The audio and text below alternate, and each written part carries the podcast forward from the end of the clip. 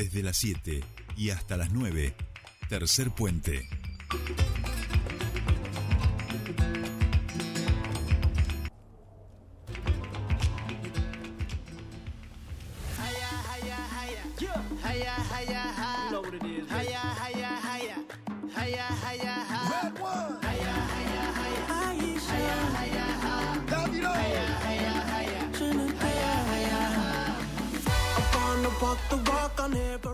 Bien, seguimos aquí en Tercer Puente. Eh, llegó el momento de hablar de deportes un poquito más, de la Copa del Mundo que empezó en Qatar. Es miércoles, pero por supuesto que queríamos tenerlo a Juani para poder charlar un ratito con él de lo que fue el debut de la Argentina. Por si usted no lo sabe, durmió ayer todo el día, 24 horas, está arrancando o ahora a la mañana.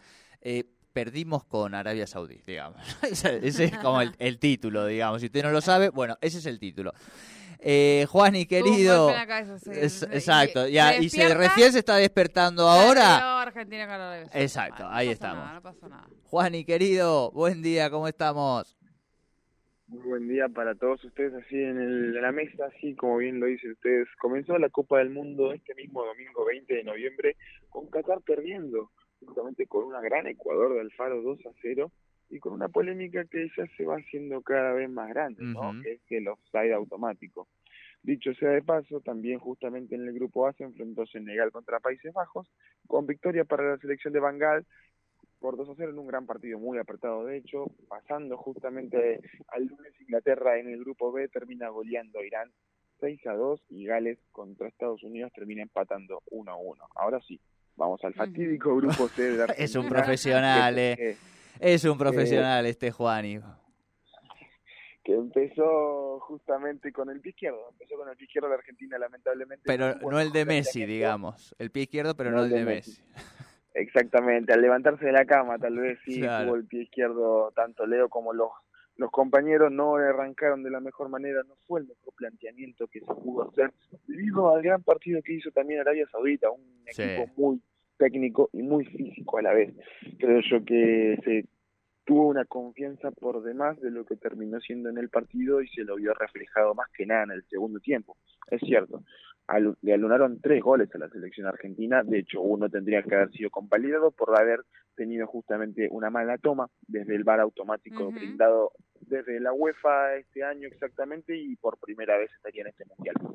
Bien, dicho sea de paso, eh, se, se, piensan un par de cambios justamente para el partido del sábado contra México, pero yo creo que tanto no va a cambiar Scaloni por lo que declaró él hace horas nada más. Tal cual, tal cual. Bueno, Juani, primero eh, eres muy profesional. Eh, escúchame, también la gente, esto me gustaría, eh, puede seguir toda tu cobertura del Mundial por otras plataformas, ¿verdad? Estás haciendo, estás a full.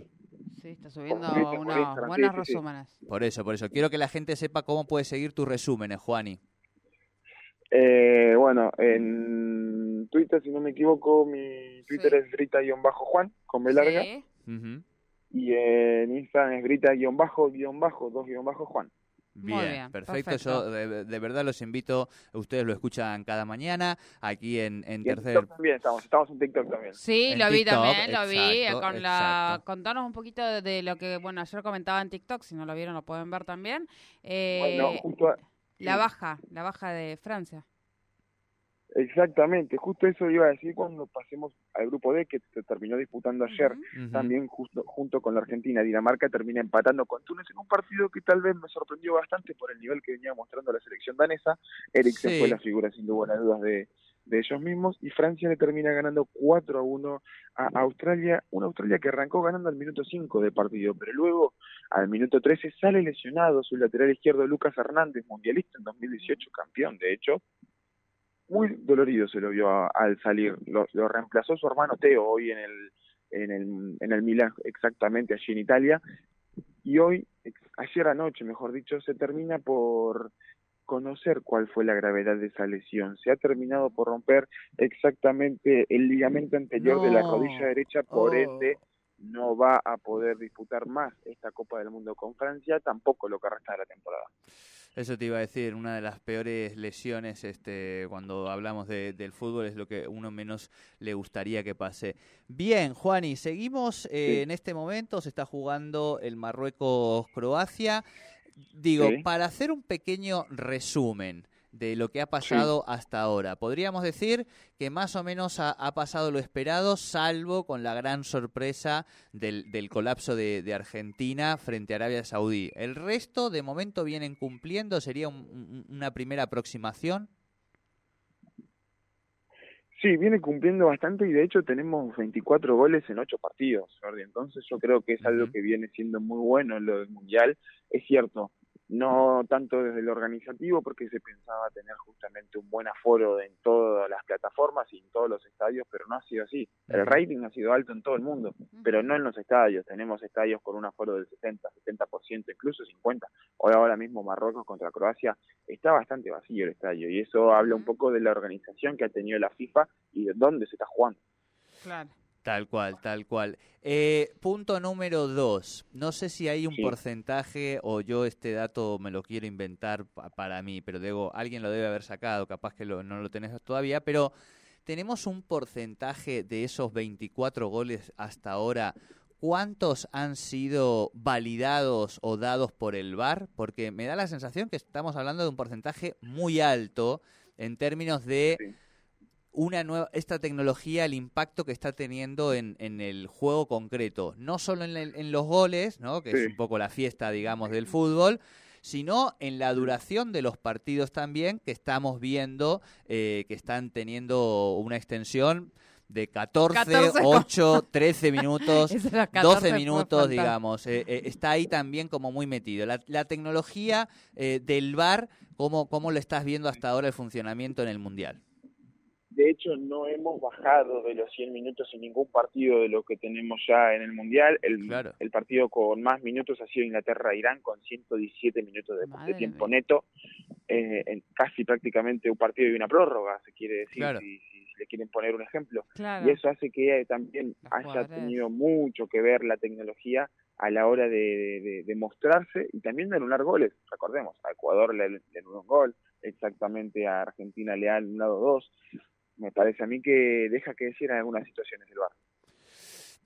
Sí, sí, y además es esta sensación de, de que no sabes ya si festejar el gol, digamos, que si hay algo elevado en el mundo del fútbol hasta ahora, algo que, expresa eh, la, felicidad que nos proporciona este deporte, es, digo, el festejo del gol. O sea, festejar un gol. Si no, si no sabes si festejar un gol o no, te están quitando como, como la música directamente, ¿no? O sea, como un mundo sin música, prácticamente así. Sí, y algo bueno que sí se está haciendo en este mundial, y es, y es la verdad relativamente nuevo, obviamente que es el primer mundial con cinco cambios en tres ventanas que podemos llegar a ocasionar justamente, es el, eh, el cambio número seis.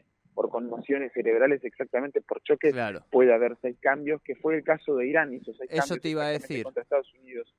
Y ahora mismo, hablando de conmociones, se sabe muy bien que el jugador de Arabia Saudita, que ayer chocó contra su arquero llamado Al-Sharani, tiene una quebradura de mandíbula y fue desafectado del Mundial. No, no. Lo han trasladado a Croacia. No, pobre muchacho, ¿eh? Increíble. Increíble, Eso te iba a decir, pero, pero hemos el, visto el arquero se agarraba la cabeza, ¿no? hemos visto varios, varios golpes ya entre arqueros y jugadores en las salidas y, y, demás. Lo de ayer también terrible, no hemos hablado, pero vale la pena este nombrarlo, por favor, que, que, nada, la salud de los jugadores esté bien. Juan y querido, eh, es que decirte, cada, cada día cuatro partidos y el sábado 26, 16 horas eh, nos jugamos. La definición del mundial, básicamente. Ya estos son finales, todos son finales. Prácticamente sí, ya desde, desde aquí el camino de Scaloni con sus dirigidos van a ser todas finales hasta la instancia que llegue la selección argentina. Tiene que ganar eh, sin lugar a dudas para intentar justamente quedar en la primera posición, es cierto. Puede pelear una segunda empatando este partido, tal vez como lo hizo justamente en el Mundial 2018, pero para eso ganando ambos partidos puede quedar incluso primero y cómodo para justamente seguir en un buen camino esta, esta Copa del Mundo. Se ha cortado la racha de invicto de la selección argentina con Scaloni, 36 partidos ha quedado, una más que la 35 de España y una menos exactamente que la Italia del 2018 a 2020. Ay, ay. O sea, si hubiera sido con Alemania, todavía dices, bueno, perdimos el invicto después de. Pero, Dios mío, qué, qué, qué colapso. Juani, la última. ¿Alguna cábala o algún cambio que vayas a hacer por cábala eh, para el partido del sábado? No miro nunca más los partidos acompañados, solamente voy a decir eso. bien, bien, bien. Este, eh, bueno, eh, estás abriendo un debate, estás abriendo un debate. Yo acabo también de plantear varias cábalas que dije, bueno, hay varias cosas que no voy a repetir. Eh, yo no lo vuelvo a ver en donde lo vi, digamos, pero yo a mí me pasa esto que dice Juan y siempre tengo la duda, o sea, de verlo acompañado con alguien, ¿viste? Porque uno sufre mucho y, es difícil. Pero bueno, lo vamos a dejar para otro programa para hablar de esto. Juani, hablamos el viernes con la previa, seguramente ya casi con el equipo con confirmado y con lo que va a ser esta primera jornada este, culminada teniendo los que son los resultados. Dale. Mañana mismo, exactamente. Si me, queda, me ha quedado una cosa en el tintero, si quieres la decimos. Sí, sí, por supuesto porque hoy Luka Modric jugando este partido entre Croacia y Marruecos se ha transformado en el único jugador europeo en disputar Eurocopa y Mundial en tres décadas distintas. Mundial 2006, Eurocopa 2008, Eurocopa 2016, Mundial 2018 junto a la Eurocopa 2020 y por último este Mundial 2022. Bueno, leyenda, leyenda Luka Modric. Abrazo grande, Juani. Abrazo para todos. Abrazo, bueno, todo el reporte de lo que fueron estos primeros cuatro días de mundial con Juan Ignacio Brita Paja, lo siguen en sus redes, Brita Juan, lo encuentran así, eh, para, bueno, para más novedades.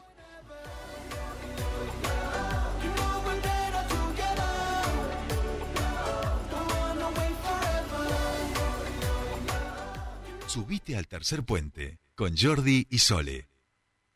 En Secorvet Sociedad Anónima, no solo podés cargar combustible a acción, también podés visitar nuestro mini shop, el lubricentro y lavar tu vehículo. Contamos